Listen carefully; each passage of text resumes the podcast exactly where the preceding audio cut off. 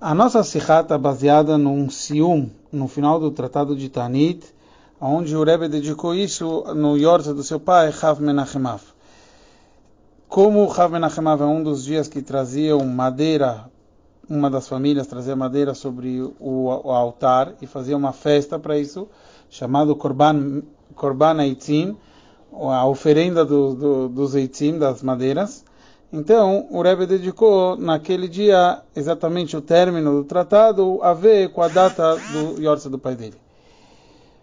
Aqui no caso, justo na nossa paraxá, é o versículo da onde a gente aprende sobre trazer madeiras sobre o altar. A gente sabe, obviamente, que precisa de todo o korban precisava de madeiras. Mas a pergunta é não só a madeira que a gente já tinha no altar, será que a doação de madeiras fazia parte, é chamado de um korban. Tem muitas discussões sobre tudo isso, e essa é uma das aquelas sechot que é chamado leshitosaio. O Rebbe nos traz que tem a shita dos sábios e a shita de Rebbe. Ou seja, os sábios são chamados de e Rebbe, o Rabi Danassi, ele tem a opinião dele próprio.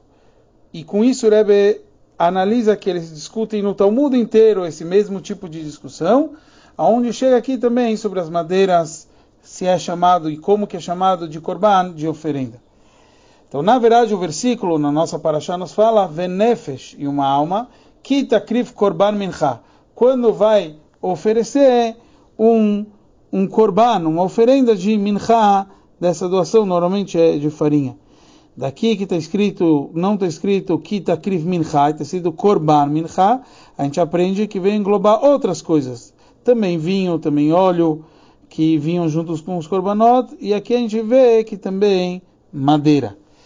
Na verdade, então, o Rebbe nos traz que a discussão entre Rebbe e Rabanan é se a madeira é literalmente chamado de um korban, de uma oferenda, ou é mikre korban. Ele é chamado de korban, mas não é literalmente madeira.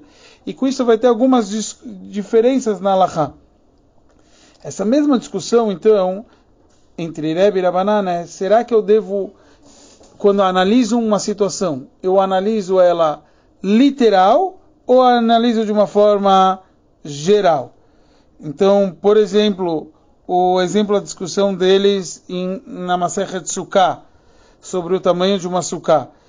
O Rebbe acha que a Sukkah tem que ter quatro amot. Menos de quatro amot por quatro amot não, não é kasher. Por quê? Porque a pessoa não consegue viver, porque está escrito Basukot Shvu. O versículo falou que você vai sentar em Sukkot, você vai viver na Sukkah. Os sábios falam, você pega o assunto em parte. Não é literalmente que você vai morar. Como que você estivesse morando? Como uma pessoa que mora fica pelo menos, pelo menos a maioria do seu corpo lá, então não precisa ter tudo isso. Ele precisa ter o espaço para sua cabeça e a maior parte do seu corpo já é chamado como se ele estivesse morando. E assim em várias outras discussões, como até na leitura do Shema e outras discussões, sempre Rebbe aprende do versículo da forma literal, quando a gente aprende tem que ser tudo aquilo que a gente aprende, e os sábios falam não, a gente só faz um comparativo. Quando a gente aprende e a gente compara, a gente usa grande parte daquilo, mas não literalmente em todos os aspectos.